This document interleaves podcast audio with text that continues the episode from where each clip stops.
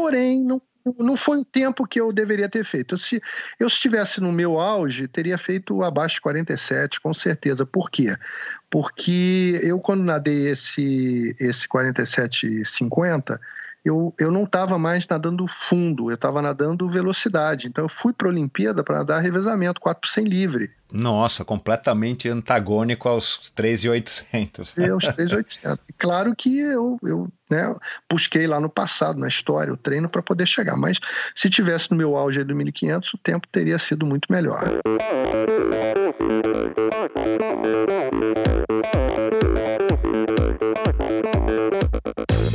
Olá pessoal, aqui quem fala é Renata Falzoni. Olá, eu sou Tim Don. Eu sou Jaque Mourão. Olá, eu sou João Paulo Diniz. Eu sou Adriana Silva. Oi, eu sou Mauro Ribeiro. E este é o Endorfina Podcast. Valeu, até mais.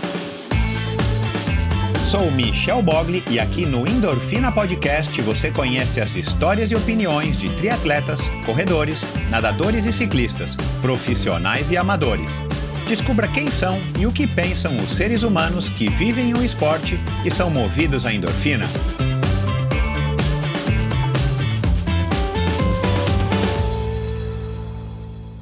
Esse episódio é um oferecimento da Probiótica. Faz alguns meses eu fui chamado por alguns amigos para fazer um treino de 250 quilômetros entre São Paulo e Paraty. Eu não estou treinando quase nunca mais do que 100 quilômetros, mas aceitei o desafio, principalmente pela companhia e para eu me motivar e ter um objetivo aí no final do ano para estar tá treinando um pouquinho mais. Então me propus a fazer alguns treinos-chave até lá e chegar no treino minimamente treinado para poder concluir aí é, com orgulho. Bom, por N razões eu não consegui cumprir nenhum dos treinos-chave que eu havia proposto fazer, então confiei na minha base e na suplementação aí da probiótica. Fiz a primeira metade do treino comendo aí alguma, alguns sanduichinhos que a gente levou no, na van e principalmente o carbap gel de banana e de morango silvestre, que são os sabores aí que eu mais curto. E aí chegou na metade do treino, quando eu sabia que o bicho ia começar a pegar, eu, eu já tinha uma garrafinha pronta de carbap Energy Beat, que é um produto bacana da carbap que eu venho utilizando aí já faz algum tempo como um pré-treino, quando eu vou fazer treinos mais curtos e mais intensos. Mas dessa vez eu coloquei estrategicamente a garrafinha para que eu tomasse quando, quando eu ainda estava para fazer a parte mais difícil é, do treino, que é a parte da serra. É o legal do Carbap Energy Beat, além dele ser um sabor que eu particularmente adoro, de beterraba com, com laranja, ele tem taurina, cafeína e palatinose ele é praticamente um energy drink que você prepara e você toma a hora que você precisar, bem gelado no meio do treino. Ele caiu aí como uma luva para mim. E quando chegou no treino de serra, até que eu fui bem. Dei até um pouquinho de trabalho aí para molecada mais nova do que eu, subi bem o primeiro trecho de serra.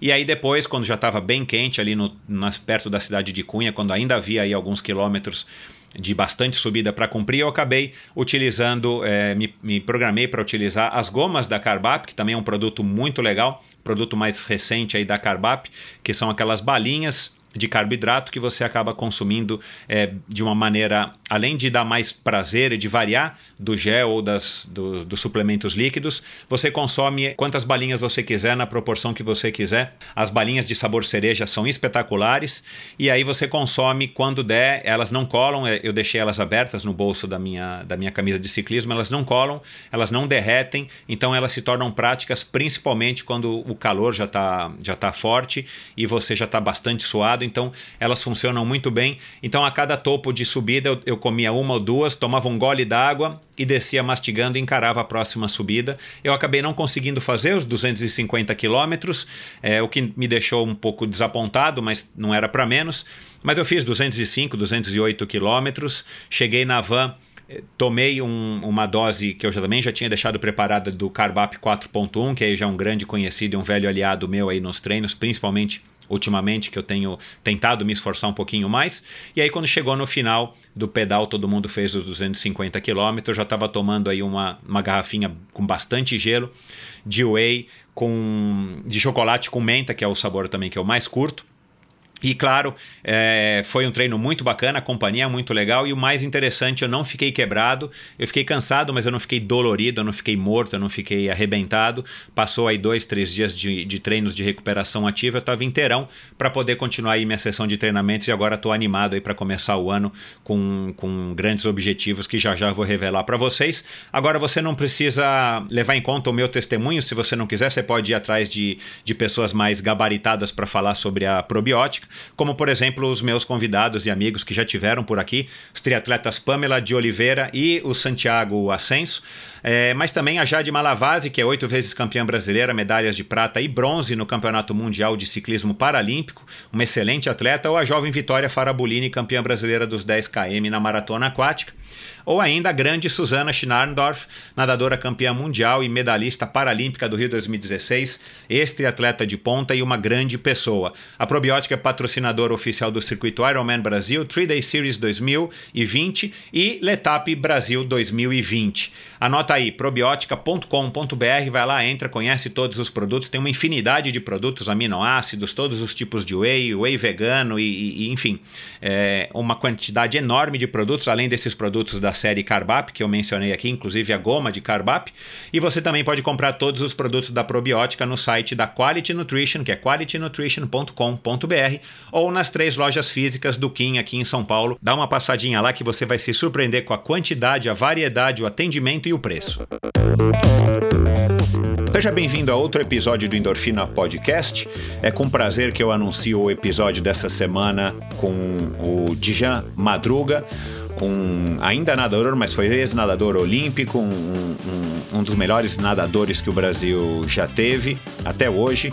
Um cara aí que, claro que viveu em outra época, era um, um mundo diferente, mas ele foi detentor aí de várias marcas é, simultaneamente. Um cara aí que, que fez história, principalmente nos 1500 metros e teve uma carreira para quem não tá, para quem não acompanhou, teve uma carreira aí no começo do triatlo, teve uma carreira prolífica é, principalmente por conta é, dos seus resultados e da sua performance nos Estados Unidos, onde ele se baseou, ele, ele estudava na época, ele vai contar um pouco disso aqui, e ele já estava é, é, querendo, ou já estava numa fase já de perto de se aposentar da natação, ele conseguiu manter uma carreira é, simultânea aí por, por algum tempo, e depois ele acabou ficando somente com o triatlon até quando ele voltou ao Brasil.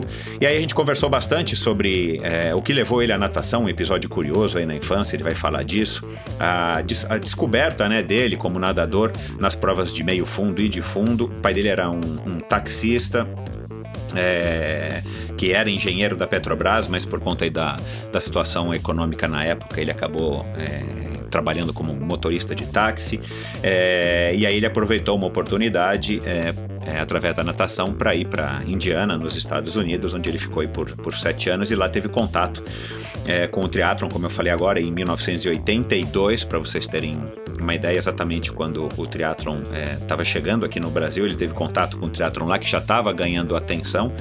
É, teve grandes marcas patrocinando ele. É, ele fala um pouco aqui também dos treinos que ele fez, né, que ele fazia de triatlo numa época em que a gente não tinha conhecimento nenhum. Então ele aplicava os treinos de natação, ele replicava treinos, a metodologia do treino de natação é, para o triatlon e, e, e, teve bastante sucesso. É isso. É, em 1983 ele participou de Kona, ele participou em 1984.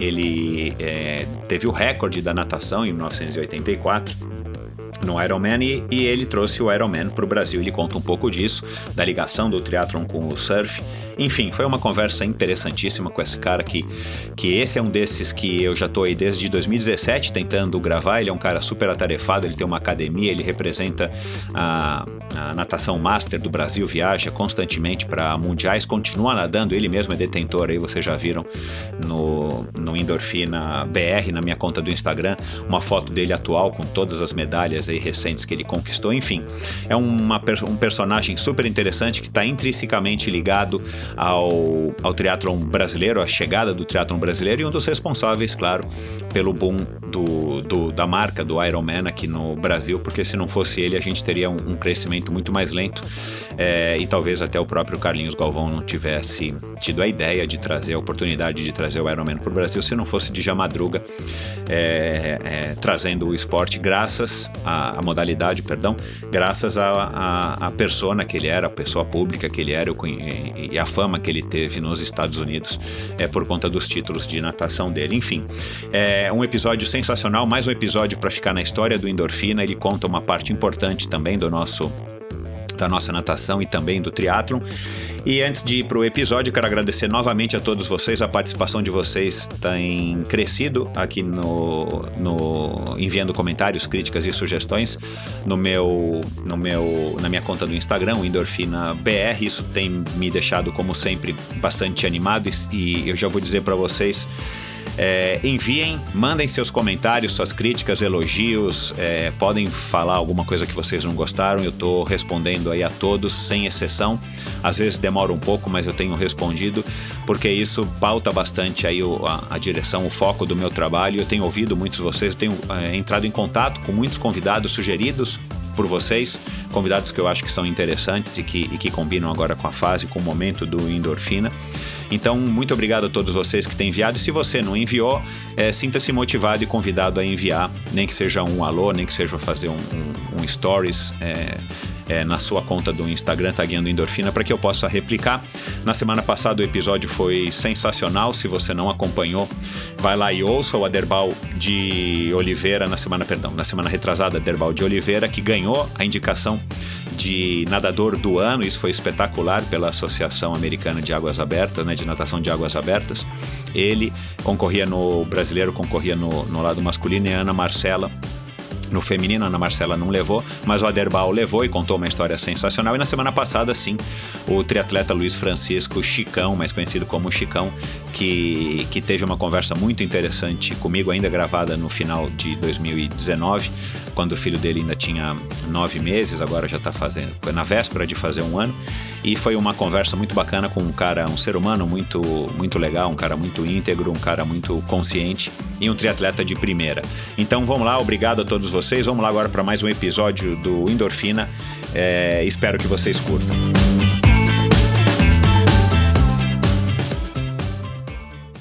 Paulista da cidade de Santos, meu convidado participou de três Olimpíadas, onde foi finalista em cinco provas e conquistou bronze no revezamento 4 por 200 livre. Aos 16 já era recordista sul-americano dos 200, 400, 800 e 1.500 metros livres. Foi o único nadador brasileiro a deter recordes simultâneos em todas as distâncias do nado, dos 100 aos 1.500. Nas eliminatórias dos 400 metros nos Jogos Olímpicos de Montreal, em 1976, foi o primeiro nadador brasileiro a bater um recorde olímpico e o primeiro nadador do mundo a baixar de 4 minutos. Foi também o primeiro sul-americano a fazer os 1.500 metros abaixo dos 16 minutos e os 800 metros abaixo de 8 minutos. Foi dele também o recorde sul-americano mais duradouro da natação, com a marca de 7 minutos 59 segundos e 85 centésimos, estabelecida em 1980. Outro recorde sul-americano estabelecido por ele na prova dos 1.500 metros durou quase 20 anos e sua marca nos 800 metros livres durou incríveis 29 anos. Com vocês, o primeiro triatleta brasileiro a ter destaque nos Estados Unidos e o único a ser uma verdadeira pedra no sapato de lendas como Mark Allen, Mike Pig Dave Scott o surfista praticamente carioca Dijan Garrido Madruga. Seja muito bem-vindo, Dijan. Michel, prazer estar aqui com vocês hoje falando sobre triatlo e esportes. Dijan, essa, essa introdução aqui tem recorde atrás de recorde e eu não falei, acho que nem metade dos teus, das tuas conquistas aí como, como nadador. Para a gente já começar entendendo um pouco o contexto, é, foram três Olimpíadas, né? Você participou em cinco finais. Como é que você hoje, né? É, como é que você olha para trás e, e, você se recorda dessa fase? Foi uma fase que você estava consciente, curtindo, ou foi um turbilhão de, de, de emoções, de altos e baixos, com muito mais altos, né? Eu, eu, eu suponho. Muito treino e, e, você era garoto perto do que, claro, né? Do que você é hoje, e você então não, não, não chegou a realizar. É, todos esses feitos, porque caramba, pô, era para ter, é o que eu brinco aqui, era para ter um, um, um como é que se diz? Um, um complexo esportivo, um centro de natação com o teu nome, cara, com tanto título assim. Tinha que ter uma avenida aí, tinha, não tinha que chamar Avenida Brasil aí no Rio, tinha que chamar Avenida de Jamadruga, pô. Se fosse um país decente, é bem... teria, né? Fala a verdade. Na, na, verdade, Michel, tem uma brincadeira assim. É, a Vale do Rio Doce, lá no ano de acho que 2009, é, inaugurou um complexo esportivo lá em Carajás, né? E colocou lá um parque, uma piscina de 25 metros e nomeou o Parque Aquático de João Madruga. Ah, acabei indo para lá e conheci, foi bacana, experiência espetacular, acabei conhecendo, mas é o, é o mais, é muito distante, né? Confesso é. a você que tem, tem muito tempo que eu não fui, fui uma vez e ainda não tive a oportunidade de retornar. Mas respondendo a tua colocação, é, na verdade, foi assim, né? Uma consequência de fatos que, que aconteceram e, e, foram me levando dentro da carreira esportiva. Nada que eu, no início, tivesse planejado, tudo aconteceu. Acho que a gente tem que voltar no tempo, aos meus sete anos de idade. Eu, eu morava em Copacabana com meus pais e meu irmão menor, né?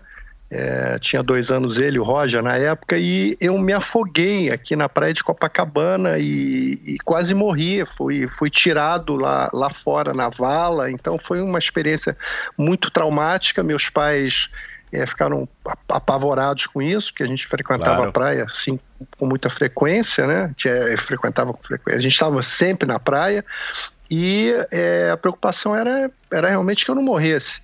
Então me colocaram numa escola de natação para que eu aprendesse a nadar. É a Escola de Educação Física da Universidade Federal na URCA, no Rio de Janeiro. Lá eles identificaram que eu nadava melhor do que o, do que o normal me encaminharam para o Botafogo. Então, eu, aos oito anos, comecei a treinar no Botafogo, na equipe de base do Botafogo, que era a equipe que eles chamavam de petizes, né? Não tinha uhum. categoria mirim. Lá também já comecei a me destacar, logo, inicialmente, né? Consegui já conquistar títulos na categoria de base, bater recordes de né, categoria mirim, é, perdão, petis infantil. Aos 12 anos eu saí do Botafogo, fui para o Fluminense, pela necessidade que eu tinha de, de me aprimorar em, em, provas mais longas. O Botafogo, apesar de ter uma equipe excepcional na época, é, não era ideal para o meu tipo de, de prova, que eram as provas de meio fundo e fundo. Então eu saí do Botafogo, fui para o Fluminense. Lá no Fluminense, é, quando eu cheguei com 12 anos, com dois anos de Fluminense, eu era vice-campeão brasileiro adulto. E com 15 anos eu entrei na minha primeira seleção brasileira de adulto, já com recorde sul-americano dos 1.500 metros. É, dois anos depois, aos 17, eu já estava na minha primeira Olimpíada numa, em duas finais olímpicas. Então, é, de 10 anos de um afogamento na praia de Copacabana, pois eu estava é. numa final olímpica. Então foi um turbilhão, como você disse, né? Foi, foi um fato após o outro, ocasionando uma evolução no esporte, eu simplesmente seguia, né? Dei fluxo ao, às oportunidades e ao, ao, ao talento que eu tinha para natação. O, o, a, a, revelação das provas do seu talento, da sua facilidade nas provas de meio fundo e de fundo, ela foi uma coisa também que foi rapidamente percebida ou você chegou a insistir? É, claro, seus técnicos é, chegaram a insistir em, em provas é, mais curtas?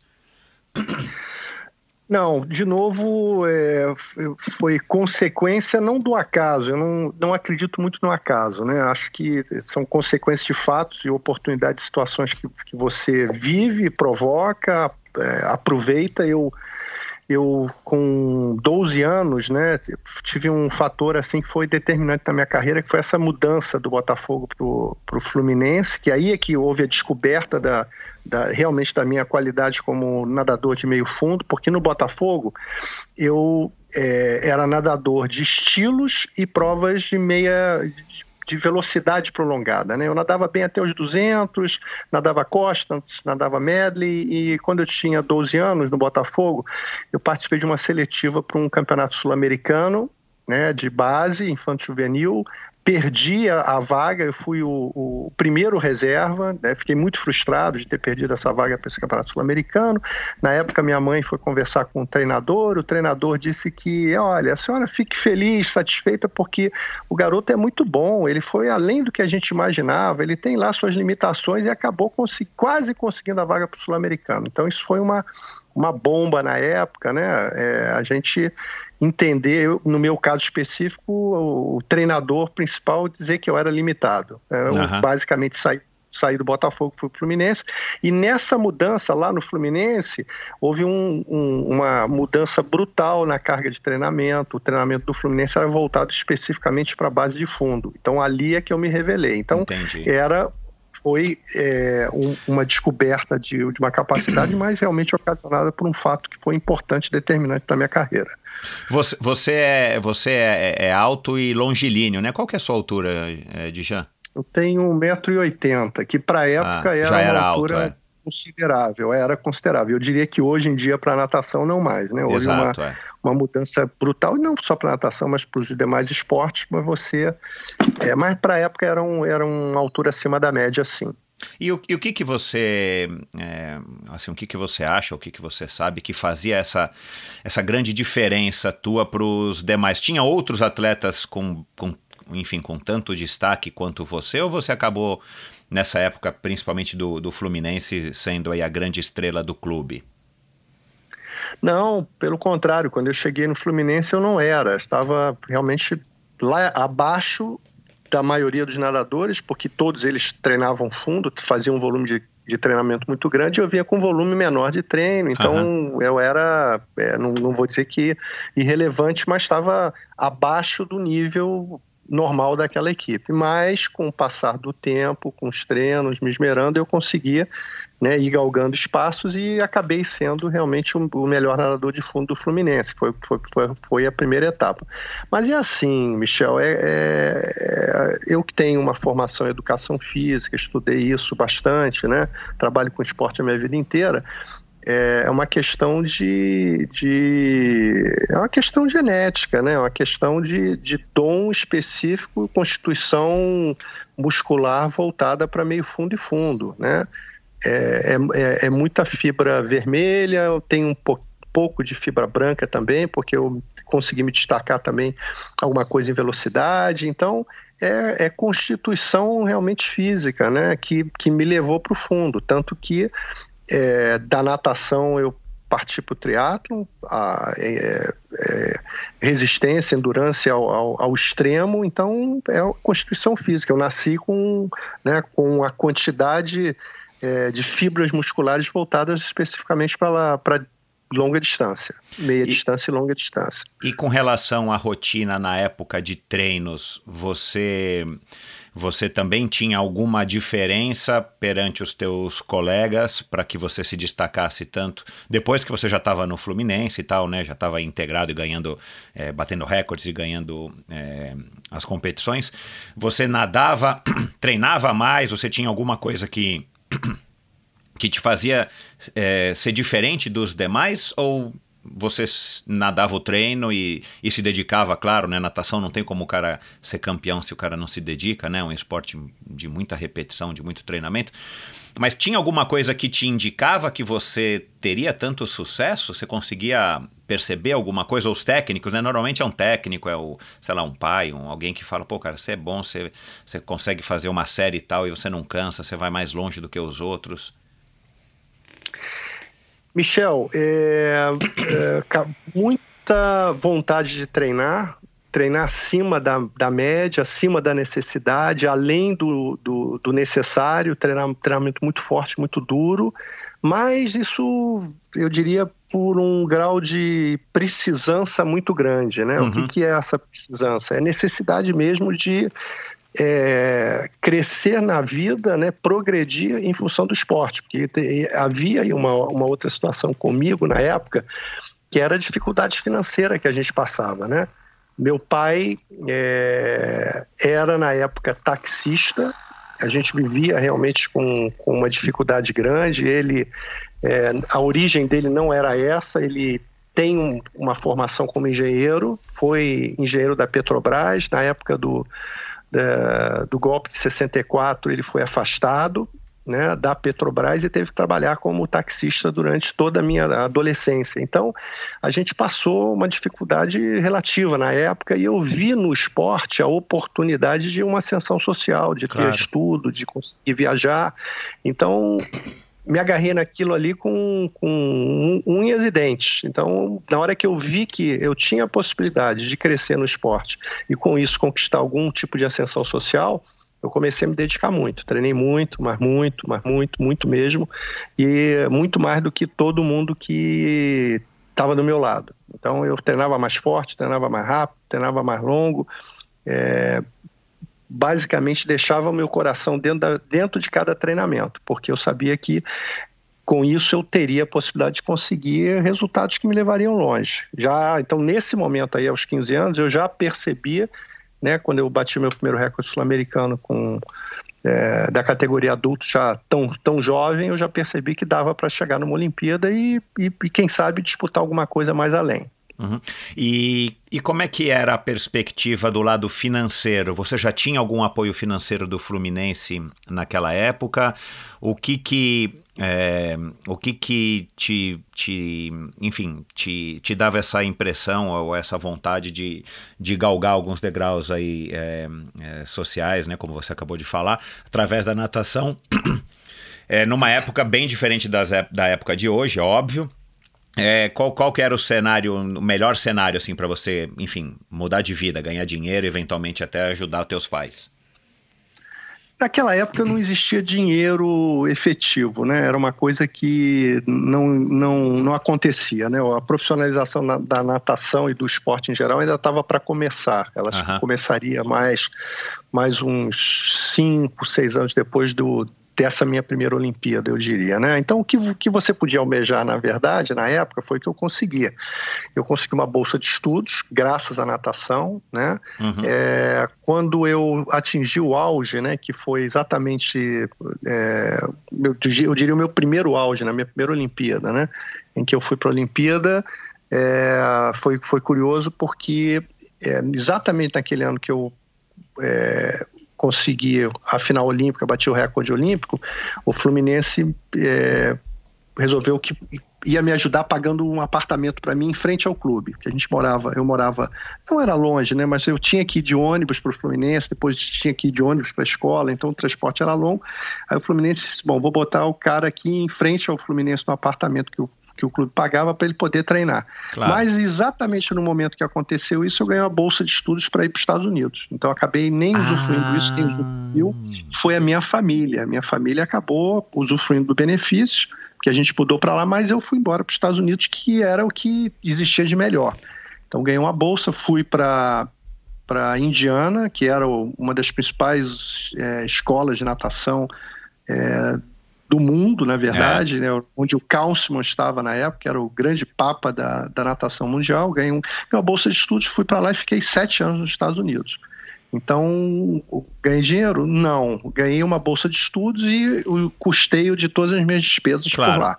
E foi espetacular, né? Não, é, ou seja, consegui o que podia conseguir de melhor naquela época. E quando voltei, ou seja, aí depois que, quase no final da minha carreira, já começou a entrar um pouco de dinheiro no esporte. Aí eu usufrui um pouquinho disso sim. Mas uhum. é, não como é hoje, claro, né? Exato. É. É, e lá nos Estados Unidos você você é, fazia qual faculdade ou era não era nem bom já era faculdade aí, né? É, universidade. Você, universidade. Aí você estudava o quê? Eu já entrei para fazer educação física. Esse era, o, ah, esse era o meu projeto. Eu gostava muito de esporte, já tinha decidido que eu queria trabalhar com esporte a minha vida inteira. Já, já vislumbrava que quando acabasse a minha carreira trabalharia provavelmente como treinador de natação. Então estava bastante focado nisso.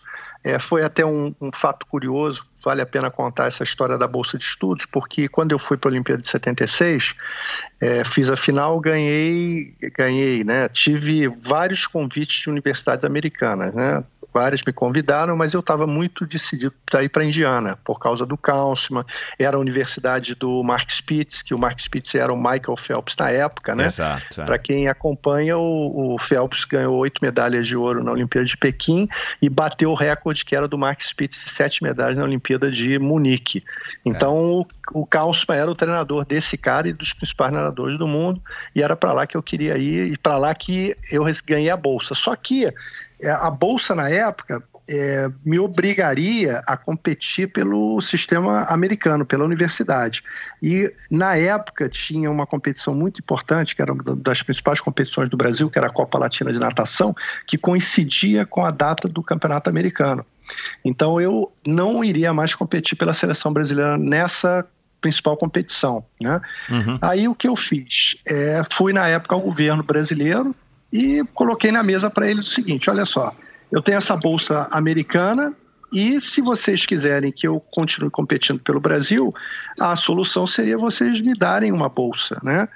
E é, na época consegui uma bolsa do MEC, é, eu fui bolsista da CAPES, embora tivesse a alternativa da Bolsa Americana, eu abri mão da Bolsa Americana e acabei indo para os Estados Unidos com a Bolsa Brasileira. Então, isso me permitiu que eu usufruísse do treinamento americano, mas continuasse competindo pelo Brasil ah, sem legal, problemas. Que legal isso, hein?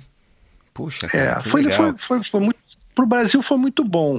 É, em alguns momentos eu perdi o campeonato americano que coincidia à época, né? Mas era, era o acordo, era o que era o que, na verdade, eu queria, continuar competindo pelo Brasil e usufruindo do treinamento americano. Uhum. É, é por acaso foi é, nessa, nessa, nesse centro de treinamento indiana também que o Gustavo Borges é, nadou por um tempo, quando ele esteve nos Estados Unidos? Eu estou viajando, você lembra?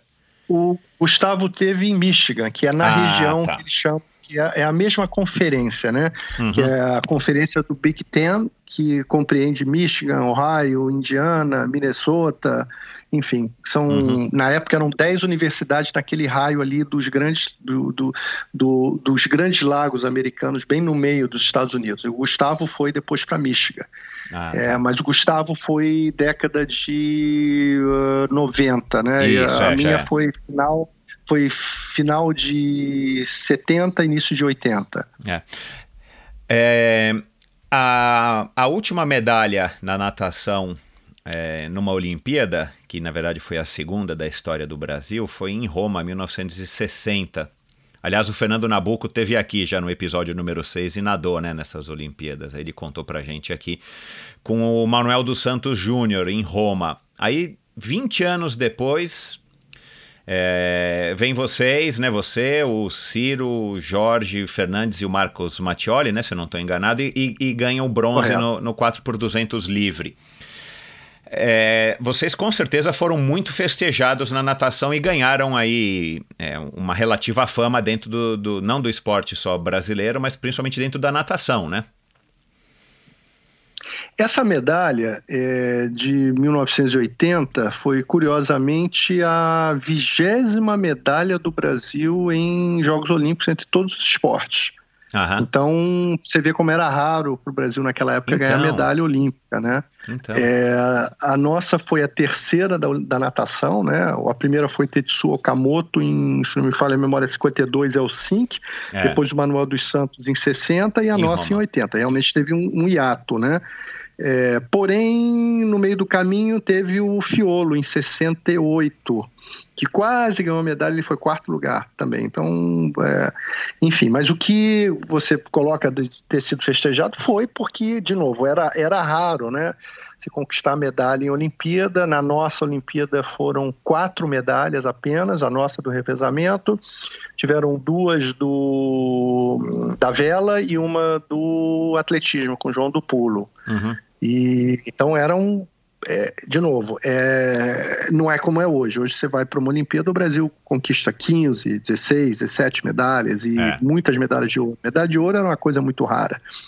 Né? Face o atraso que a gente, que nós nos encontrávamos em relação ao, aos países mais avançados do esporte mundial. Uhum. Esse, motivo esse porque eu resolvi, decidi que tinha que realmente sair do Brasil e enfrentar é, os americanos que eram os melhores do mundo dentro dos Estados Unidos. Esse foi o motivo porque eu fui para lá, para realmente entrar no mesmo nível dos caras, né? Uhum. Agora foi foi muito importante, é, um, é um, uma marca, né, uma medalha olímpica até hoje ajuda muito, abre muitas portas e eu tenho muito orgulho dela, sou muito feliz aí de, de ter podido conquistar essa, essa medalhinha de bronze. Você sabe muito bem onde ela está, né? Sei, tem, tem, tá, tá guardadinha, guardadinha no cofre. ô, ô tua vida mudou depois disso, porque eu acho que, que hoje em dia, né, o sujeito a gente acompanha aí, é, pelo menos por um período a vida do sujeito muda, né? A gente que, que acompanha esporte, é, enfim, tem no radar essas pessoas, mas para um público de uma maneira geral, é, por algum tempo eles, é, quem ganha, quem volta de Olimpíada com medalha, fica, fica aí no foco das atenções aí da grande mídia. Aí depois, claro, né, como, como infelizmente, como já é hábito aqui no Brasil, a pessoa, a grande mídia perde um pouco a atenção e só quando chega de novo na véspera, como agora, né, no meio do ano e no segundo semestre, a gente vai ter Jogos Olímpicos de novo, é que essas pessoas voltam a, a, a ser notícia. Na tua época, uma época né, completamente diferente, sem a, a facilidade da, dos meios de comunicação que a gente tem hoje, como é que era? Você chegava, tinha desfile em, em, em carro aberto de bombeiro e tal, e, e, aparecia no Jornal Nacional e depois sumia? É, tua vida, você conseguiu, enfim, mudar, mudava a sua vida de alguma maneira, a sua e dos outros é, atletas medalhistas olímpicos? Olha só, Michel, eu achava que isso seria o, o, caso, né? Que haveria uma mudança de patamar, né? De novo, sempre eu sempre vi o, o esporte como uma oportunidade de ascensão social. Achei que é, conquistando isso antes, né, da medalha, que eu claro. teria realmente uma recompensa em função da medalha. Não, claro que eu não fiz só por causa disso. A gente persegue uma medalha. Quando você vai atrás de uma medalha olímpica, você não vai atrás dela por causa do dinheiro, mas sim você vai pelo objetivo. É. Porém, no fundo da mente existe sempre a expectativa de, um, de uma remuneração à altura do fato. E realmente na época isso não existia. E eu diria que isso me ajudou muito ter, ter percebido que eu não ia ter esse tipo de alcance voltando para o Brasil. O que aconteceu? Quando eu ganhei a medalha, ganhamos né, no, no revezamento, eu fiz parte do grupo, é, o, o Ciro, o Jorge e o Mattioli voltaram para o Brasil já, eles basicamente já estavam no Brasil. Né? O Mattioli até passou um período comigo lá nos Estados Unidos, mas o único que estava efetivamente dentro do sistema americano, estudando, e estava no meio do, do, meu curso, né? Então, para eu voltar para o Brasil, para tentar usufruir de, um, de uma glória, de uma medalha olímpica, é, e, e, voltar para os Estados Unidos para concluir o meu curso, eu concluí na época que era melhor voltar para os Estados Unidos e tentar seguir é, a minha carreira acadêmica, porque a, a possibilidade de ganhar dinheiro com aquilo era mínima, muito pouco, porque não existia realmente a, essa, é, é, essa visão, né, esse mercado. É, sim, Jornal Nacional, é, mídia, jornais, revistas, rádios, entrevistas, isso tudo acontecia, mas isso não repercutia em doses maciças de patrocínio que valesse a pena para que eu corresse esse risco. Então a minha decisão foi, acho, foi dura na época, né? Eu fui muito tentado a voltar, pensei muito, refleti, mas decidi voltar para os Estados Unidos e concluir meu curso. E foi, foi uma decisão muito acertada, porque decorrente disso né, eu acabei concluindo meu curso. Quando eu concluí o curso, eu recebi um convite da própria universidade para cursar o mestrado, porque a minha bolsa na época da CAP já tinha encerrado, ela encerrou exatamente na conclusão do meu curso.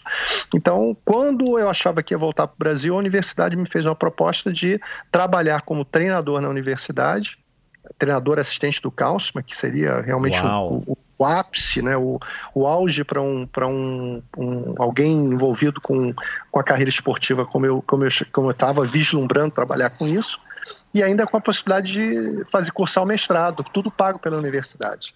E aí, depois disso tudo, quer dizer, eu já estava basicamente no final da minha carreira como nadador, e foi lá que surgiu e eu encontrei o triatlo. Então, se eu tivesse voltado né, para o é. Brasil para usufruir as glórias da medalha, dificilmente ou provavelmente eu teria que tentar transferir os meus créditos para cursar a universidade no Brasil e concluir aqui e não teria tido o sucesso, eu diria, profissional que eu tive né, e as realizações que eu que eu obtive na vida em função de ter permanecido mais. É, foram quatro anos que eu permaneci além, além do período que eu ganhei a medalha. Entendi. E foi lá que você então teve o contato com o triatlon bem no comecinho? É, é, exatamente aconteceu assim. Foi muito curioso porque eu me lembro bem, foi 82, né? Eu tinha participado do meu último campeonato mundial já estava realmente é, terminei terminei nesse momento fiz a conclusão do, do meu curso de educação física e foi aí quando eu recebi o convite para trabalhar na universidade fazer o mestrado aí já não dava mais para treinar o que eu estava treinando na natação. Então comecei a trabalhar como treinador então o nível meu nível de, de natação diminuiu muito. Embora suficiente para eu ainda nadar mais uma Olimpíada. Ainda consegui nadar a última minha última Olimpíada em 84 mas fui para nadar só revezamentos né porque eu já não conseguia mais treinar já não tinha mais tempo para treinar em função de estudo e trabalho. Então eu estava estudando, trabalhando, né? E aí comecei a fazer o triatlo, né? É, e ao mesmo tempo é, é, o, que, que, o que, que efetivamente aconteceu na época eu tinha um amigo que estava que era ex-nadador da Universidade Indiana e ele estava muito envolvido com ciclismo e ali ele começou a ouvir a história da divulgação que o triatlon estava tendo nos Estados Unidos, estava começando a, a, explodir, principalmente na Califórnia. E aí ele disse: Olha, por que, que você não faz experiência com, com triatlon? Eu te ensino a andar de bicicleta. E aí você correr é muito fácil, natação você já tem, é um esporte bacana, por que, que você não faz isso? E aí eu me interessei, achei bacana, por que não, né? Já Exato. não estava nadando, então, ao mesmo tempo, foi, foi uma época muito rica para mim, porque eu estava, de novo, estudando, estava trabalhando, tava, ainda estava nadando um pouco competitivamente, e entrou o triatlo na minha vida e dentro do, do tempo que sobrava, eu nadava, pedalava e corria, e comecei a participar das competições ali por volta de 82, 83 nos Estados Unidos. Na época existia o, o circuito americano, que era o USTS, né, que é o United Triathlon Series, é, que era um circuito que estava né, começando a crescer, estava tendo uma projeção bastante interessante, algumas marcas esportivas estavam fazendo investimento como a Nike, e fiz um teste, participei de uma prova e fui bem. Aí participei de outra, fui melhor e aí gostei, curti muito o esporte, que era muito diferente da natação para mim na época. A natação é, eu, eu, tinha uma, uma obrigação, um nível de treinamento muito grande e o triatlo era muito divertido, muito. Nossa, eu curti muito esse início de triatlo e ao mesmo tempo fui bem sucedido também. Né? Você, a essa altura, a, você tendo que, enfim, né, você optou em, em, em trabalhar, é, concluir seus estudos, a natação acabou ficando, enfim, né, dividindo o teu tempo é, com, com essas atividades, mas você ainda tinha esse, esse, essa vontade de voltar a participar, você não tinha abandonado a natação, você não tinha desistido, vai, da natação, mesmo nessa é, fase porque... do triatlon. É, porque aí nessa, aí quando eu digo nessa fase final da natação, começou já um sistema básico inicial profissional, em que uh, começou a entrar um pouco de dinheiro exatamente no final da minha carreira. Então era interessante para mim continuar competindo natação, ah, claro. porque eu ganhava um dinheiro do clube. Na época eh, eu saí do Fluminense e fui competir pelo Minas Tênis Clube. Né? Uhum. Então o Minas me dava uma ajuda financeira que para a época era razoável, interessante. Eu consegui também eu já tive, é, é, consegui nesse, nesse meio de final de carreira um patrocínio na época da Atlântica Boa Vista, isso, o Braguinha, Antônio Carlos, Carlos Braga. Almeida Braga. É. Braguinha foi, foi, foi um grande patrono meu, me ajudou muito aí nessa, nessa fase aí, entre a, a minha primeira e a minha terceira, entre a segunda e a terceira Olimpíada, eu consegui o patrocínio da Atlântica, consegui, depois a Atlântica mudou para Bradesco, o Braguinha Antônio Carlos Almeida Braga foi da Atlântica, fez uma fusão da Atlântica Boa Vista Seguros com a Bradesco Seguros, e ele migrou para o Bradesco, aí eu migrei junto também, então eu tinha um apoio do Bradesco, apoio da do clube na época e tinha o, o, salário que eu recebia lá nos Estados Unidos. Então, vivia uma época de relativo conforto financeiro em função de, de tudo isso que acontecia. Então, ainda precisava continuar competindo na natação. Embora os resultados que, que eu fui conseguindo com o triatlon é, me ajudaram a convencer, no caso, o Braguinha, que eu tinha um novo esporte que eu estava me me dando muito bem nesse esporte, que era interessante para o Bradesco me patrocinar no triatlon também. Uhum. E aí o, tri, o meu patrocínio da natação migrou para o triatlo. Então, fora isso, eu consegui, na época também, face os resultados que eu tinha lá nos Estados Unidos, era um patrocínio da Nike, só de equipamento, eles me davam o meu equipamento de competição, né? Algumas, uhum. é, algumas competições me ajudavam, dando inscrição.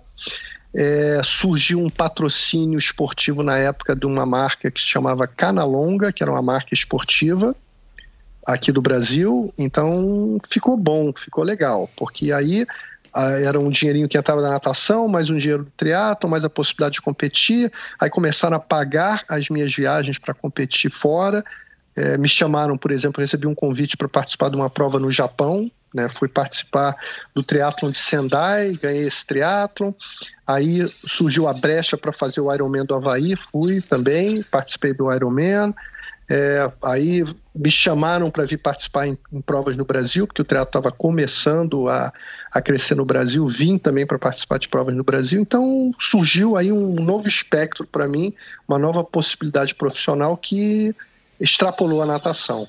É, foi muito, muito, muito legal essa, essa experiência que eu tive, que foi uma experiência profissional que eu não tive na natação e acabei usufruindo no triatlo. É, te deu uma, te deu uma sobrevida, né?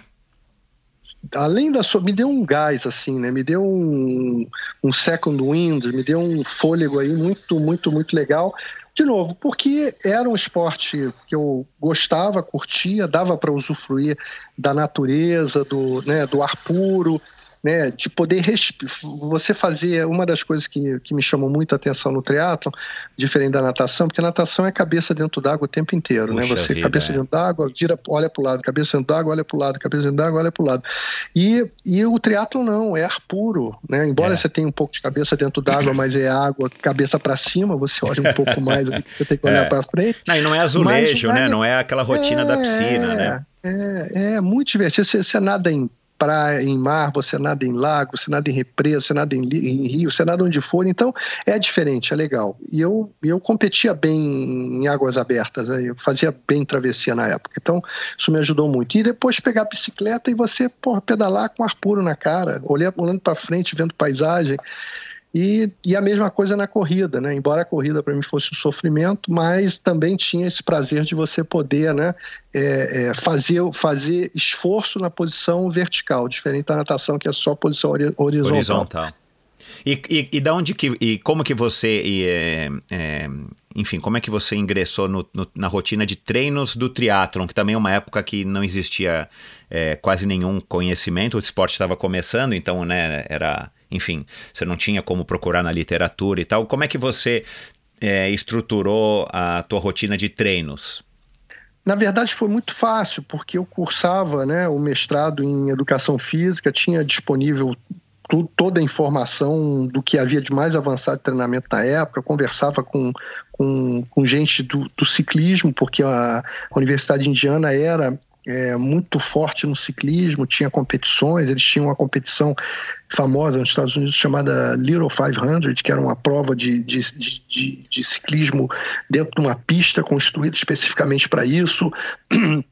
tinha uma equipe de corrida muito boa, né, com, com excelentes corredores que faziam milha abaixo de quatro minutos. Então, formação lá era fácil. Uhum. Além do que eu já conhecia muito sobre treinamento, porque eu estava já dando treinamento para os atletas da, da equipe de natação da universidade, lá como assistente técnico do Councilman. Então, tirar isso e, e, usar no meu treinamento foi muito fácil. E o que, que aconteceu, né?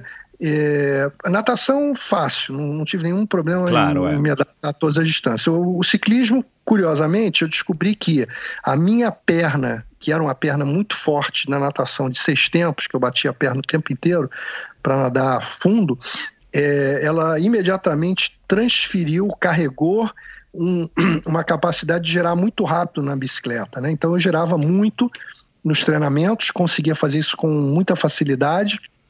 É, raramente eu gerava abaixo de 100, 100 RPMs, eu em competição estabelecia como meta gerar 110, e aí dependia a, a, a relação, é, obviamente era proporcional a, ao percurso, uhum. mas o, o, o treinamento do ciclismo é que eu tive que fazer uma adaptação. A adaptação é essa aqui, é, o pessoal na época treinava muito em, em, grupo, entrava todo mundo lá no pelotão, aí faziam né, é, percursos longos, etc. E tal. Eu até experimentei um pouco disso, mas não gostei. Não gostei porque caí, me machuquei, né, quebrei clavícula aí duas vezes, inclusive, e também achava que isso não era proveitoso. Não achei que treinar em pelotão ajudasse absolutamente nada para o triatlo. Ajudava para o ciclismo, para quem quisesse competir. É. Né? Ciclismo, perfeito. Mas para triatlon, eu então decidi treinar sozinho. Sozinho o tempo inteiro. Então fazia minhas simulações em estrada, subia muito, fazia muito morro, subi bem, aprendi a subir muito bem, era excelente subidor. E e fazia muito treino dentro de casa, em cima de máquina. Treinava no rolo, treinava no turbo, né, que eram os dois instrumentos que a gente tinha na época, e simulava treinamento intervalado da natação em cima em cima da máquina dentro de casa. Então passava pelo menos, eu diria, no mínimo metade do meu treino era dentro de casa e metade na rua, na, na estrada. Então legal. isso me fez andar muito de bicicleta, mas andei demais de bicicleta e surpreendi os caras, porque eles achavam que eu era nadador Exato, e saía é. na frente. Eu realmente saía na frente da natação, mas na bicicleta eu botava mais na frente ainda. E aí a, a cabeça dos caras era, ah, ele tá, tá ganhando porque é nadador e sai na frente. Não, eu tava ganhando porque eu tava andando muito mais de bicicleta proporcionalmente. A natação era, não é que era irrelevante, era só para me botar na frente e ir embora. Uhum. Agora, corrida. Corrida eu sofri bastante, porque eu não tenho é, é, estrutura física, minha estrutura não é, não é adequada para corrida. Embora eu, seja, eu, na época, fosse longilíneo, magrinho, mas tornozelo, sofria muito, quadril, sofri pois muito, é. joelho, sofri muito, mas consegui até correr bem. Eu corri, eu corri prova de 10 km para 34 e Uau. dentro do triatlon corri 1,5 40 10 para 35. Uau, e corri, é.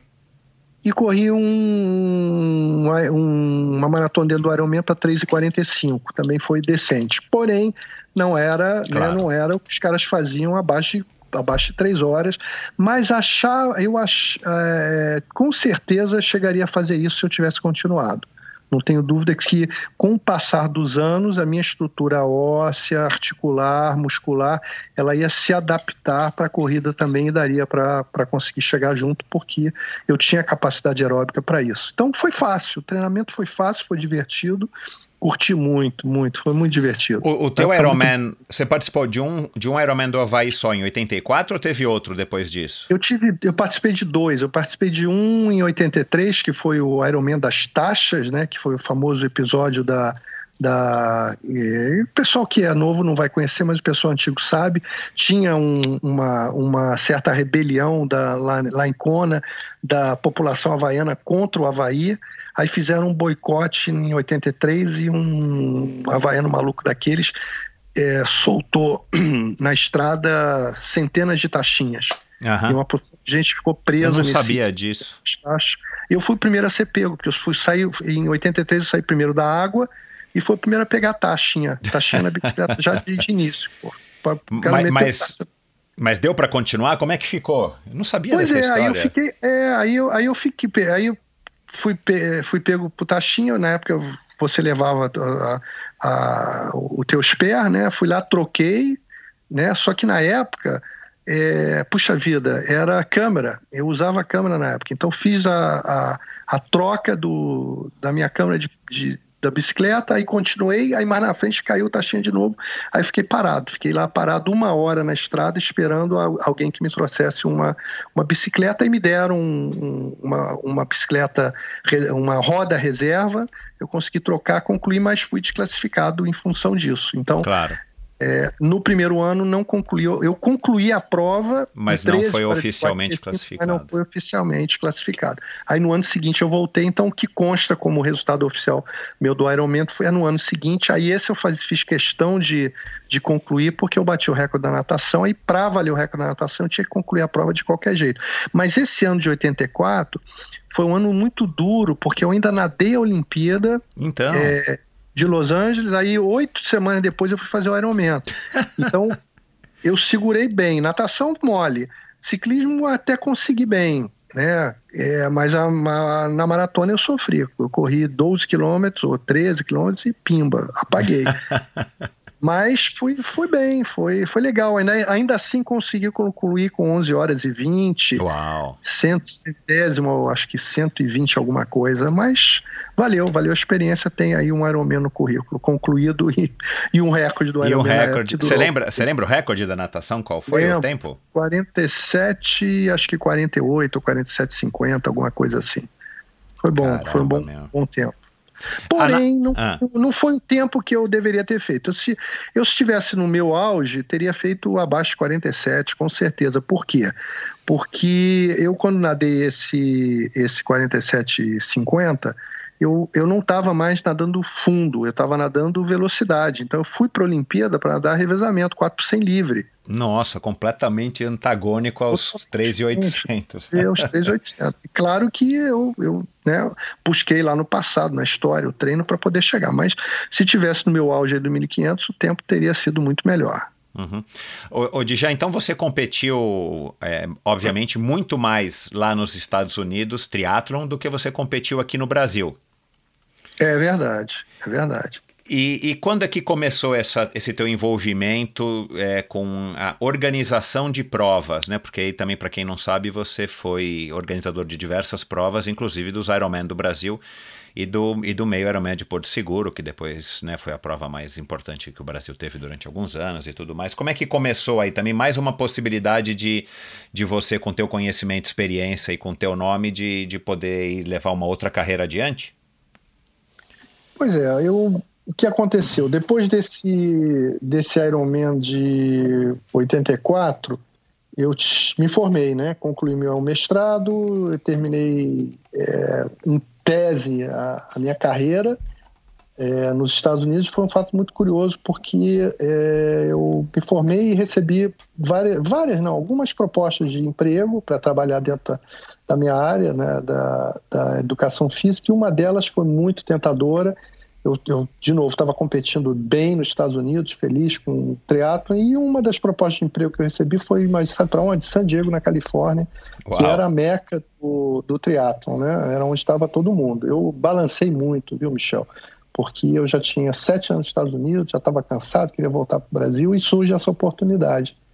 Aí eu fiquei balançado. E se eu fosse para lá, eu ia realmente seguir uma carreira profissional dentro dos Estados Unidos. E não, não era o que eu queria. Eu queria voltar para o Brasil, porque eu achava que no Brasil era onde eu tinha planejado que eu ia né, dar continuidade à minha carreira profissional, onde eu ia trabalhar e tudo mais. E balançado, decidi quase que fugi. Peguei minhas coisas, rapidamente vim embora para não ficar muito tentado, nem, nem fui lá ver como é que era. Eu já sabia como é que era, eu já conhecia, já tinha competido muito na Califórnia, e se eu fosse para lá, com certeza ia ficar tentado a permanecer. Então desisti de, de permanecer lá porque queria voltar para o Brasil, voltei para o Brasil, comecei aqui entre 84 e 85 a participar das provas.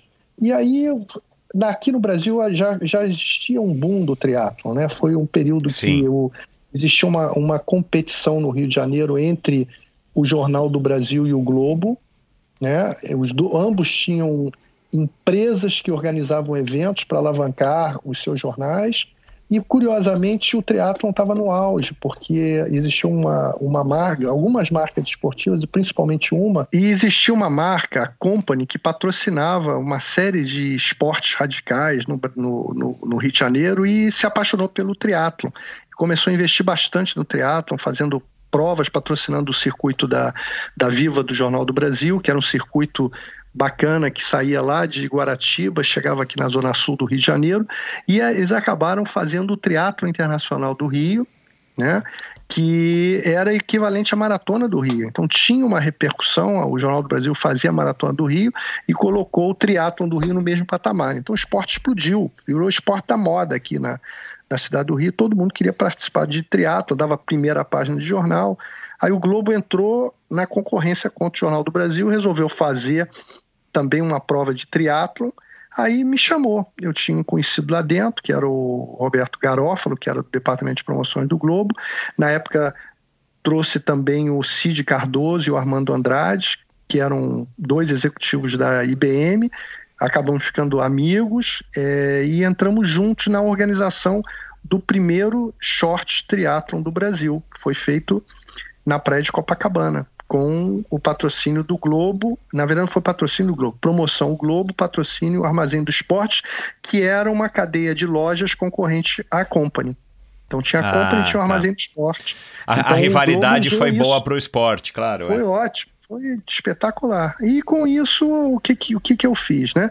É, eu trouxe a ideia, expliquei para eles que nos Estados Unidos o que estava arrebentando era o, o, o STS, que era a distância na época olímpica, que é o standard, né, o standard 1,5 40 10, e que eu achava que no Brasil era melhor para a gente ter um esporte de massa não seguir a distância muito longa, que era ter uma Exato. distância menor.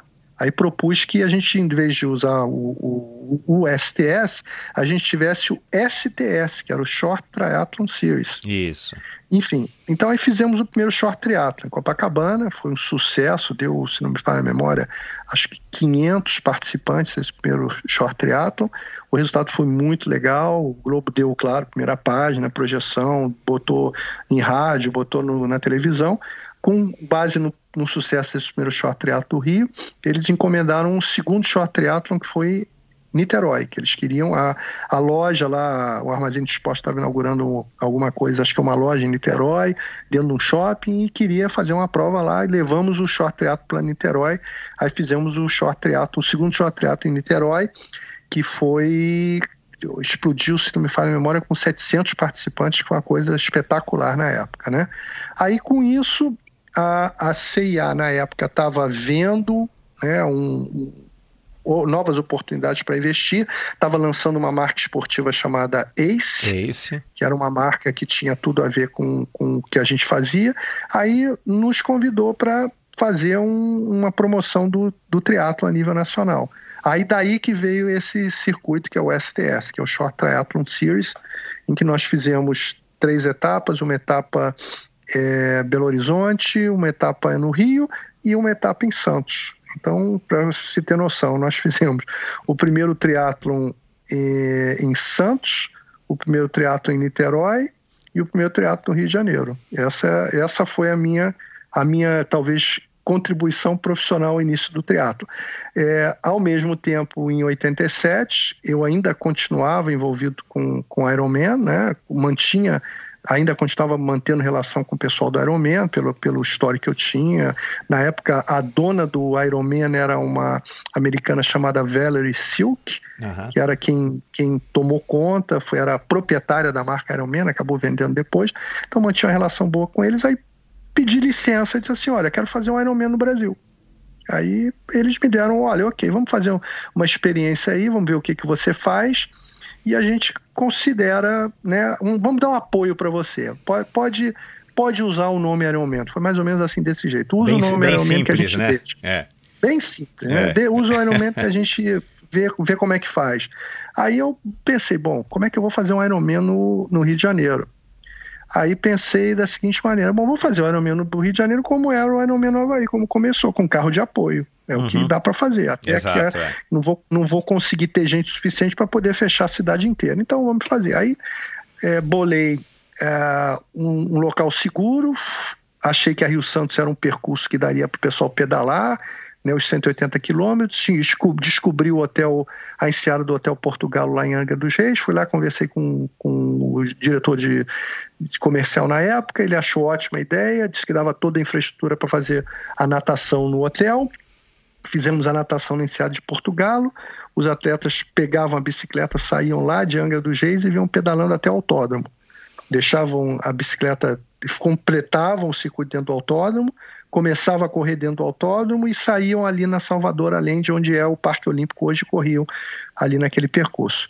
E no início deu, sei lá, uma dúzia de, de abnegados malucos que fizeram a prova, né? aí você soma é, Armando Barcelos, Alexandre Ribeiro, Fernanda Keller, Cordeiro. Né? Cordeiro, essa turma maluca, espetacular, que fez o Ironman explodir no Brasil. Esses são os precursores da maluquice. Claro que é, durante. A gente conseguiu fazer um, dois, três, quatro, cinco, aí a coisa cresceu de uma tal forma e começou a ficar perigoso, não há dúvida, né? Porque você, é, embora o carro de apoio desse, desse, todo suporte, a gente fazia com o trânsito aberto, era claro, maluquice, é. doideira total. Aí o pessoal do, do Havaí disse assim: olha, tá bacana isso aí, mas aí veio, aí mandaram um representante que foi o Jim Curl. Veio lá do, dos Estados Unidos para ver a prova. Ele viu, achou legal, bacana, mas olha, vocês estão fazendo aqui é, é como era o, o Ironman em Honolulu. Só que o Ironman em Honolulu saiu de Honolulu foi para Kona, porque não dava mais para fazer lá em, né, uhum. com, a, com a infraestrutura da cidade gigante que era Honolulu. Vocês têm que procurar um outro lugar. Já procura um outro lugar que aí a gente chancela você oficialmente. Uhum. Com base nisso, eu rodei Brasil em alguns lugares. A gente, eu considerei fazer Amazonas, Espírito Santo. É, não confesso a você que é, não pensei em sul do país porque achava que era muito frio.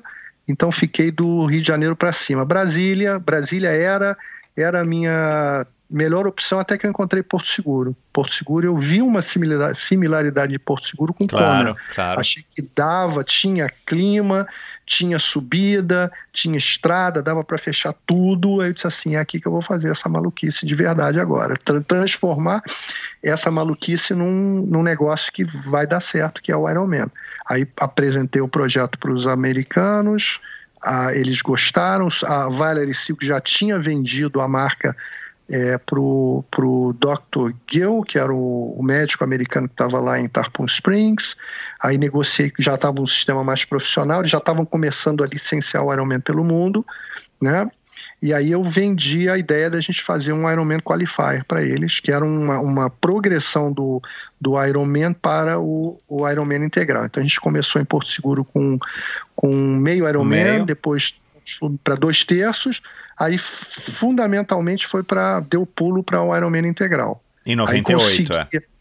É. Consegui o apoio do João Paulo Diniz, figura fundamental, preponderante, importantíssima no processo, não pode ser esquecido. O João Paulo acreditou nisso aí desde o início, desde o processo. O, o Pão de Açúcar entrou, eh, nos ajudou em todo esse processo da, do início para a transição né? Foi muito importante, ajudou na captação de patrocínio, ajudou em infraestrutura, com, com apoio logístico, é, técnico, foi, foi um pulo, o pulo do gato sensacional. Aí conseguimos fazer o Ironman Porto Seguro até o ano 2000. 2000 foi é, completou o ciclo de 12, 13 anos de, de Ironman. Né? Começou em 87 no Rio, em é, Portugal, Angra dos Rios, Angra dos Reis, dos Reis, e até 2000 em Porto Seguro. Cara, que foi o foi uma, enfim, foi uma, uma excelente contribuição e que pavimentou, como, como já disse aqui, outro, já disseram outros convidados aqui, pavimentou o caminho para que o, o, o nosso esporte brasileiro, o triatlon brasileiro, chegasse aonde chegou hoje com toda a prosperidade que ele vive, apesar dos pesares, né? Apesar da gente estar tá no, no Brasil. Você, obviamente, não podia nem imaginar, né, que o, que o, que o triatlon... É, chegaria aí muito menos oficialmente é, aqui no, no Brasil. Como é que você como é que você se sente em relação a isso? Você acompanha o triatlon hoje em dia, Dijan? Ah, acompanho, gosto, assim, não não tanto quanto é, gostaria. Tenho, é, como é que se diz, um, um, carinho muito grande pelo triatlon. Tá, está, está no meu sangue, está no meu na, na, minha história de vida. Tenho um orgulho enorme de, de de ter sido triatleta, de ter participado disso tudo. Tem, é, tem uma, uma coisa que eu esqueci de contar, porque eu, eu tenho aí a, eu tenho o primeiro short triathlon, tenho o, primeiro Ironman e tenho também, também o dedo aí no primeiro triatlon olímpico da história do Brasil, que foi o triatlo do Jubileu de Prata, que aconteceu em Brasília, se não me falha a memória, 85.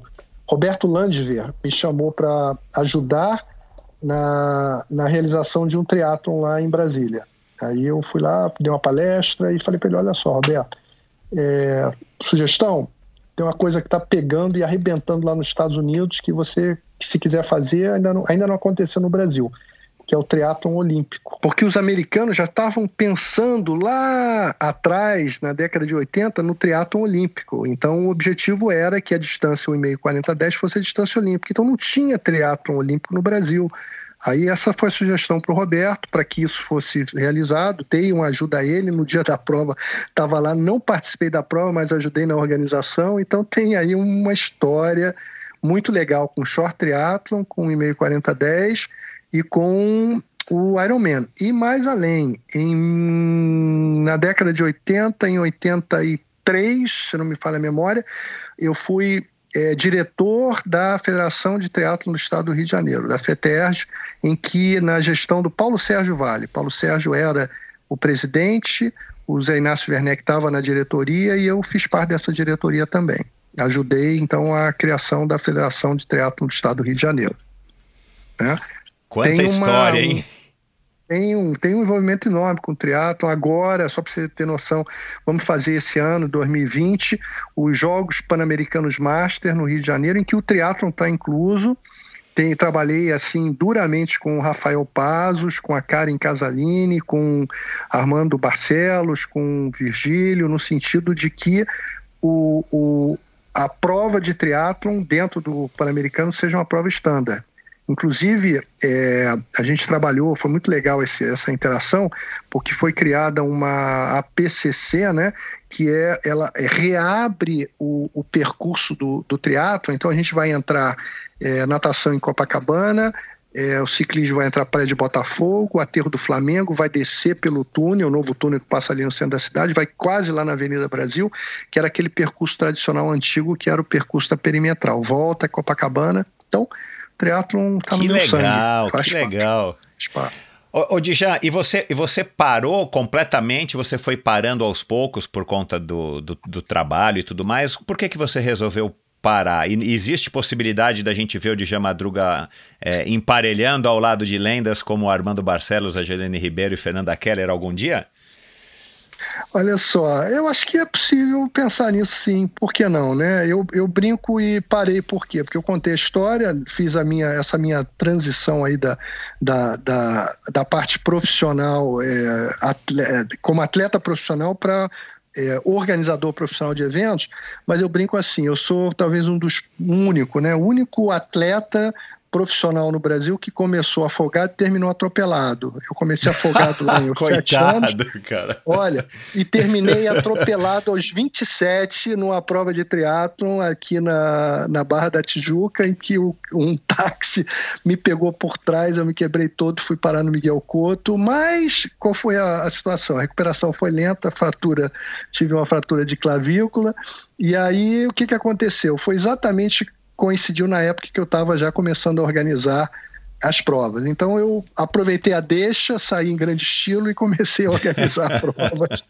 Mas, de novo, quem sabe, por que não, né?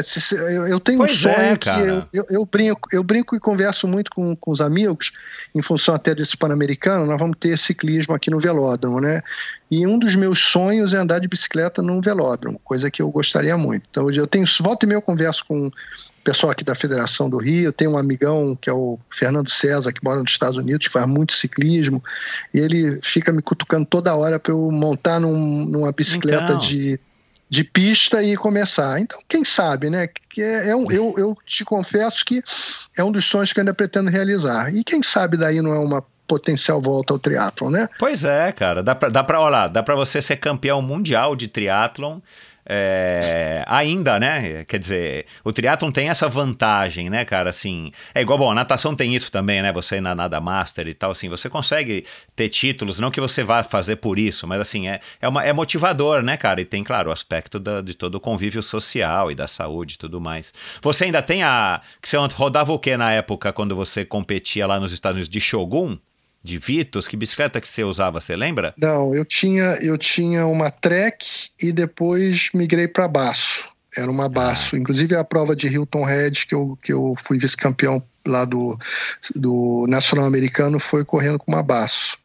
Mas... Cara, eu tentei achar esse vídeo na internet, não acho de jeito nenhum, cara. É, você sabe que tem gente que tem esse vídeo. Fica aí o pedido para os amigos, que eu sei que Olha tem lá. gente que tem esse, tem esse vídeo, eu também não tenho. Eu gostaria de tê-lo. Já, já ouvi uma ou outra pessoa dizendo que tem, tem é, vídeo cassete disso. Eu até tinha um, um, VHS disso, mas ficou tão danificado, mofado, que não deu para recuperar, não. É, então pode ter certeza de que vai aparecer, né? Porque assim, tem muito, muito uma audiência aqui muito grande de pessoas que, que enfim, que fizeram triatlon, continuam fazendo, mas que começaram e têm curiosidade. O próprio Garzon me deixou no ano passado em casa um, sei lá, mais de uma, uma dezena de fitas de, de, de videocassete para eu transformar em, em DVD e poder pegar as imagens. Eu não tive tempo de, fazendo, quem, de fazer isso. Quem sabe ainda também tem nas fitas dele, mas enfim, fica aqui o, o pedido. Vamos doar é, para o Dijan, eu, as pessoas sabem como me procurar, o ouvinte aí que tiver por acaso a fita, é, me procure que aí eu faço esse, essa doação aí também para o Jean, para o Jean ter a, a, é, essa vida. Eu lembro direitinho assim das imagens, né? Super de baixa é. qualidade, mas eu lembro você correndo lá em Hilton Head e tal. Ô Dijan, de todas as suas memórias esportivas, é, ou vamos separar assim, na natação e no triatlon, assim, o que, o que mais te que você guarda assim com mais carinho, que foi mais importante ou sei lá, é, na natação e no triatlon? Olha só, natação, sem dúvida nenhuma, medalha olímpica, Moscou 80, a gente no pódio e a bandeira do Brasil subindo. Isso, essa é a, é a memória que, que eu tenho e com certeza vou ter pelo resto da minha vida e muita satisfação de realização de um sonho, né? E saindo na água da primeira, em primeiro lugar no Ironman de Kona 84. Esse também é um inesquecível momento da minha vida como triatleta. Show, que legal. É, se você pudesse dar um conselho para a molecada que está nos ouvindo, né, ou os jovens que estão nos ouvindo e que, e que curtem, seja natação, seja o, o triatlon, o que, que você diria que, na verdade, você, né, você continua trabalhando com natação, né? Você tem aí um, uma equipe, você tem um centro aí de, de formação de nadadores. O que, que você mais passa de valioso ou, ou o que, que você poderia destacar aí para o nosso ouvinte? Um conselho. É, que, espo, que esporte é para o resto resto da vida. Os mais jovens estão começando, estão curtindo, se divertindo, ganhando. E para fazer com, com muita felicidade, muita satisfação, com muita segurança, sem droga, porque esse é um fator que é, é pertinente hoje no meio esportivo, infelizmente, não é, é. é, é, um, é uma praga que existe. Então, para praticar com saúde, por quê? Porque você é jovem hoje, mas esporte hoje se pratica com mais de 100 anos. É. Então, por que não imaginar que você vai estar nessa idade competindo e, e praticando com, com, com né, saúde? Então, a saúde é, um, é uma poupança que você bota um pouquinho a cada treino, a cada competição para o resto da vida. Então, fazer, fazer dessa forma, com segurança e com saúde, é o segredo que eu diria. Você, você nada diariamente? Como é que é a tua rotina de treino hoje? Não, eu nado semanalmente. Eu procuro, é, é, dependendo, é claro, do período, né?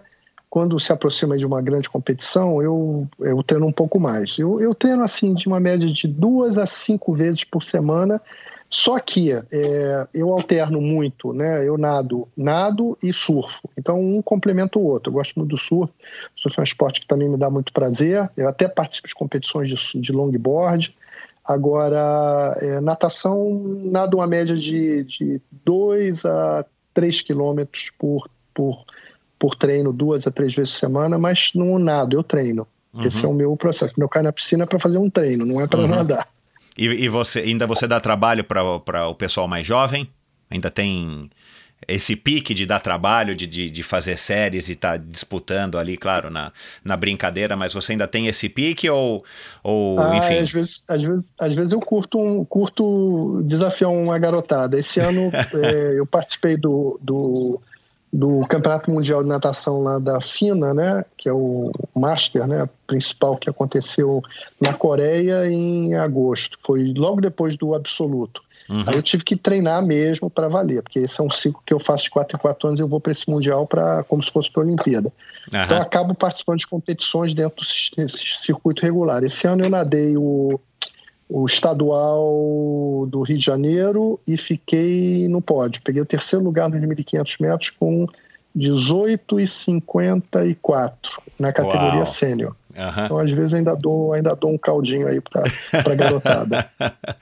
Legal. Agora, Dijan, é, duas perguntas para a gente fechar aqui, curiosidade. Você, você surfa faz muito tempo? Você já surfava aí desde de garoto, depois que você é, começou a nadar no Rio? Como, como é que você conheceu o surf? Assim, como é que você o começou? Surf faz, o surf faz quase tanto tempo de, de, de, vida quanto a natação. Eu comecei na natação aos 7, aos surf ali por volta dos 12, 13 anos ah, tá. e nunca parei. Aham. Eu adoro surf, curto surf desde garoto. Não, é, não vou dizer graças a Deus, mas eu nunca fui bom o suficiente de surf como era de natação, né? Aham. Mas surfo direitinho com, se você considerar aí 50 anos de surf, dá para quase 50 anos de surf, alguma coisa eu sei. Mas curto muito, adoro. Sou, sou local lá da Praia da Macumba, junto com meu amigo Rico. Tem uma turma que, que surfa lá com a gente, bacana. A gente se diverte muito. É, o pessoal que, que gosta de longboard, seja bem-vindo, venha nos procurar na Praia da Macumba, que a gente está lá volta e meia se divertindo muito. Legal. É, já passaram por aqui o, o Dolabella e sei lá que quem, quem mais que falou aqui do surf? O Paulo Fontana, não sei se você lembra dele, também que veio do surf e outros. Sim, claro, claro. É, claro, claro. é, assim, na minha cabeça, até por conta, né, eu comecei em 1988 e, e era o auge da, da, da, da Company, da, da Ozônio e outras marcas, aí tinha Lightning Bolt, a equipe OP da qual eu fiz parte, tinha uma ligação, Verdade. aqui no Brasil tinha uma ligação forte do surf com... Sharp. Eu esquecendo a equipe, Sharp. Equipe né? Sharp. Também. Mas eu digo assim, é, essas marcas é, tinham uma ligação forte com o triatlon e eram marcas Nossa. de surfwear, né? O, o Marcelo Butenas Verdade. era patrocinado Isso. pela Lightning Bolt. É Enfim, é, no- no- nos Estados Unidos, quando você teve contato com o triatlon, você chegou a perceber alguma ligação? Tipo, tinha outros triatletas ali que também eram surfistas? É é uma curiosidade minha, porque eu não sei se isso é uma impressão minha ou se foi um movimento meio do Brasil, porque o triatlon também surgiu no Rio de Janeiro, aqui no Brasil. E claro, o Rio de Janeiro é sinônimo de, de surf, né? É, mas assim, você ouve o Dolabella falando, né? Era um rato de praia, era um surfista que de repente viu no triatlon uma possibilidade em 82 de, enfim, de sair dessa vida meio é, de rato de praia e, e tantos outros que, que passaram e que continuam no triatlon, o próprio Gustavo Garzon continua surfando até hoje. Nos Estados Unidos tinha isso também ou você acha que isso era um movimento, foi uma- uma- um acontecimento isolado aqui no Brasil?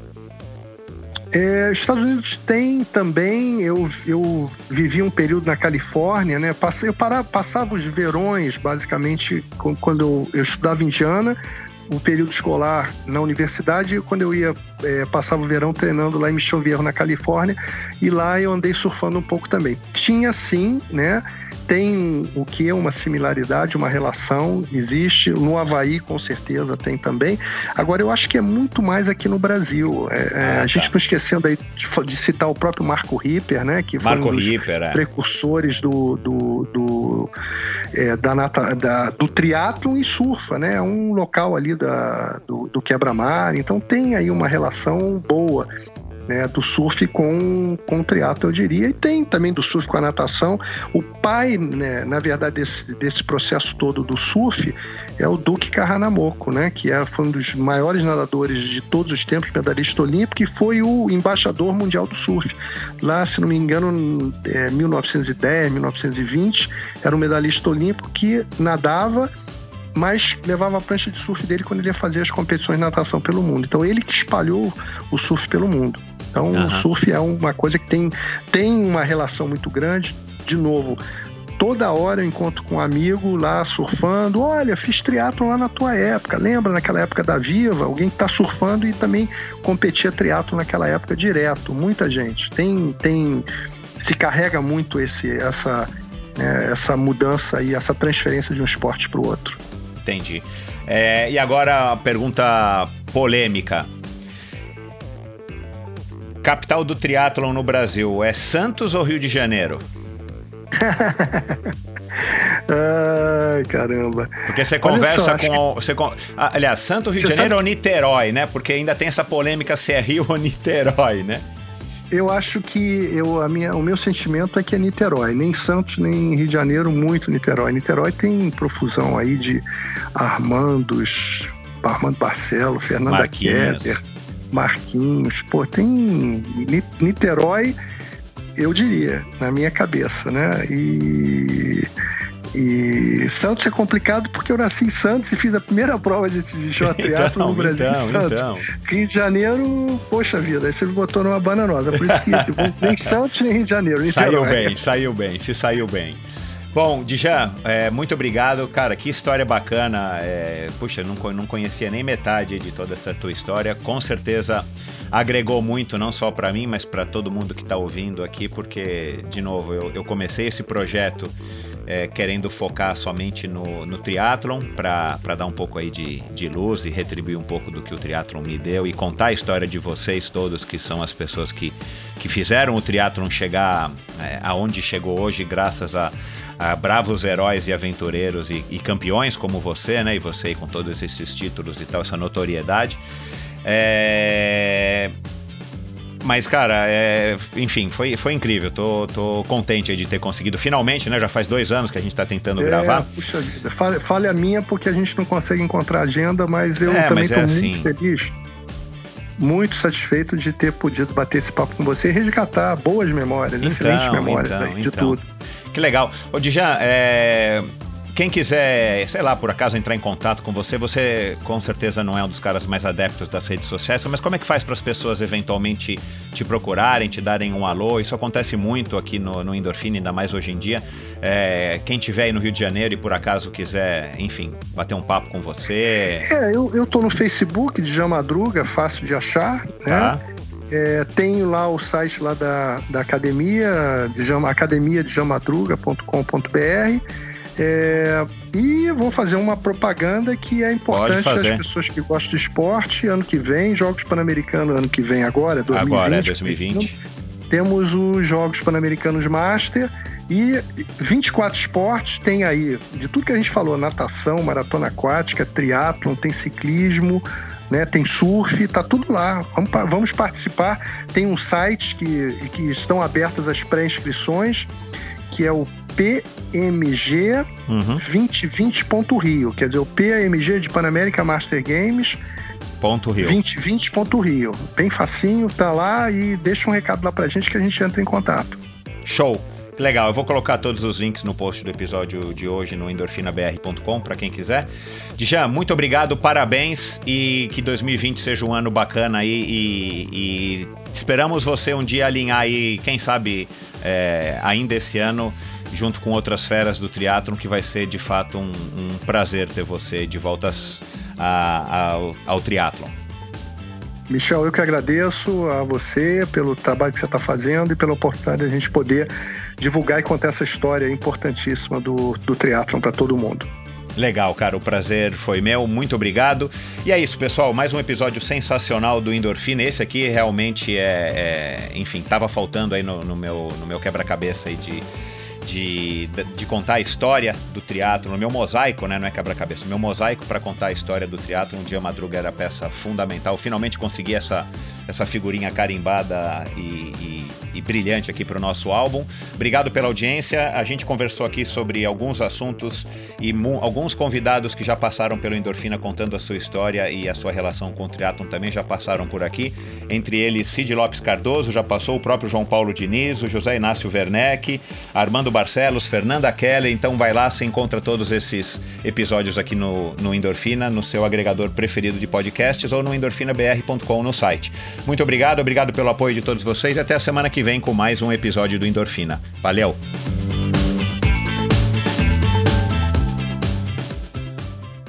Este episódio foi um oferecimento da Probiótica. Faz alguns meses eu fui chamado por alguns amigos para fazer um treino de 250 quilômetros entre São Paulo e Paraty. Eu não estou treinando quase nunca mais do que 100 quilômetros, mas aceitei o desafio, principalmente pela companhia e para eu me motivar e ter um objetivo aí no final do ano para estar treinando um pouquinho mais. Então me propus a fazer alguns treinos-chave até lá e chegar no treino minimamente treinado para poder concluir aí é, com orgulho.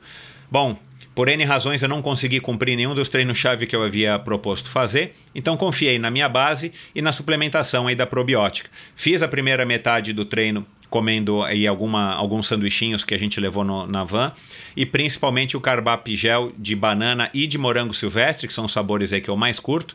E aí chegou na metade do treino, quando eu sabia que o bicho ia começar a pegar, eu, eu já tinha uma garrafinha pronta de carbap Energy Beat, que é um produto bacana da carbap que eu venho utilizando aí já faz algum tempo como um pré-treino, quando eu vou fazer treinos mais curtos e mais intensos. Mas dessa vez eu coloquei estrategicamente a garrafinha para que eu tomasse quando, quando eu ainda estava para fazer a parte mais difícil é, do treino, que é a parte da serra. É o legal do Carbap Energy Beat, além dele ser um sabor que eu particularmente adoro, de beterraba com, com laranja, ele tem taurina, cafeína e palatinose ele é praticamente um energy drink que você prepara e você toma a hora que você precisar, bem gelado no meio do treino. Ele caiu aí como uma luva para mim. E quando chegou no treino de serra, até que eu fui bem. Dei até um pouquinho de trabalho aí para molecada mais nova do que eu, subi bem o primeiro trecho de serra. E aí depois, quando já estava bem quente ali no, nas, perto da cidade de Cunha, quando ainda havia aí alguns quilômetros de bastante subida para cumprir, eu acabei utilizando, é, me, me, programei para utilizar as gomas da Carbap, que também é um produto muito legal, produto mais recente aí da Carbap, que são aquelas balinhas de carboidrato que você acaba consumindo é, de uma maneira, além de dar mais prazer e de variar do gel ou das, do, dos suplementos líquidos, você consome quantas balinhas você quiser, na proporção que você quiser. As balinhas de sabor cereja são espetaculares e aí você consome quando der, elas não colam, é, eu deixei elas abertas no bolso da minha, da minha camisa de ciclismo, elas não colam, elas não derretem, então elas se tornam práticas principalmente quando o calor já está já tá forte e você já está bastante suado então elas funcionam muito bem. Então a cada topo de subida eu, eu comia uma ou duas, tomava um gole d'água e descia mastigando e encarava a próxima subida. Eu acabei não conseguindo fazer os 250 quilômetros, é, o que me deixou um pouco desapontado, mas não era para menos. Mas eu fiz 205, 208 quilômetros, cheguei na van eh, tomei um, uma dose que eu já, também já tinha deixado preparada do Carbap 4.1, que aí já é um grande conhecido e um velho aliado meu aí nos treinos, principalmente ultimamente que eu tenho tentado me esforçar um pouquinho mais. E aí quando chegou no final do pedal, todo mundo fez os 250 quilômetros, já estava tomando aí uma, uma garrafinha com bastante gelo de whey com de chocolate com menta, que é o sabor também que eu mais curto. E claro, é, foi um treino muito bacana, a companhia é muito legal. E o mais interessante, eu não fiquei quebrado, eu fiquei cansado, mas eu não fiquei dolorido, eu não fiquei morto, eu não fiquei arrebentado. Passou aí dois, três dias de, de treinos de recuperação ativa, eu estava inteirão para poder continuar aí minha sessão de treinamentos. E agora estou animado aí para começar o ano com, com grandes objetivos que já já vou revelar para vocês. Agora você não precisa levar em conta o meu testemunho, se você não quiser, você pode ir atrás de, de pessoas mais gabaritadas para falar sobre a probiótica como por exemplo os meus convidados e amigos que já tiveram por aqui, os triatletas Pamela de Oliveira e o Santiago Ascenso. É, mas também a Jade Malavase, que é oito vezes campeã brasileira, medalhas de prata e bronze no Campeonato Mundial de Ciclismo Paralímpico, uma excelente atleta, ou a jovem Vitória Farabolini, campeã brasileira dos 10 km na maratona aquática ou ainda a grande Susana Schnarndorf, nadadora campeã mundial e medalhista paralímpica do Rio 2016, ex-atleta de ponta e uma grande pessoa. A Probiótica é patrocinadora oficial do circuito Ironman Brasil, 3-Day Series 2020 e Letap Brasil 2020. Anota aí, probiótica.com.br, vai lá, entra, conhece todos os produtos, tem uma infinidade de produtos, aminoácidos, todos os tipos de whey, whey vegano e, e enfim, é, uma quantidade enorme de produtos, além desses produtos da série Carbap, que eu mencionei aqui, inclusive a goma de Carbap. E você também pode comprar todos os produtos da probiótica no site da Quality Nutrition, que é qualitynutrition.com.br, ou nas três lojas físicas do Kim aqui em São Paulo. Dá uma passadinha lá que você vai se surpreender com a quantidade, a variedade, o atendimento e o preço. Obrigado por ouvir esse episódio do Endorfina. Acesse o endorfinabr.com, vá no post do episódio de hoje para conhecer um pouco mais sobre o meu convidado e alguns assuntos abordados em nossa conversa.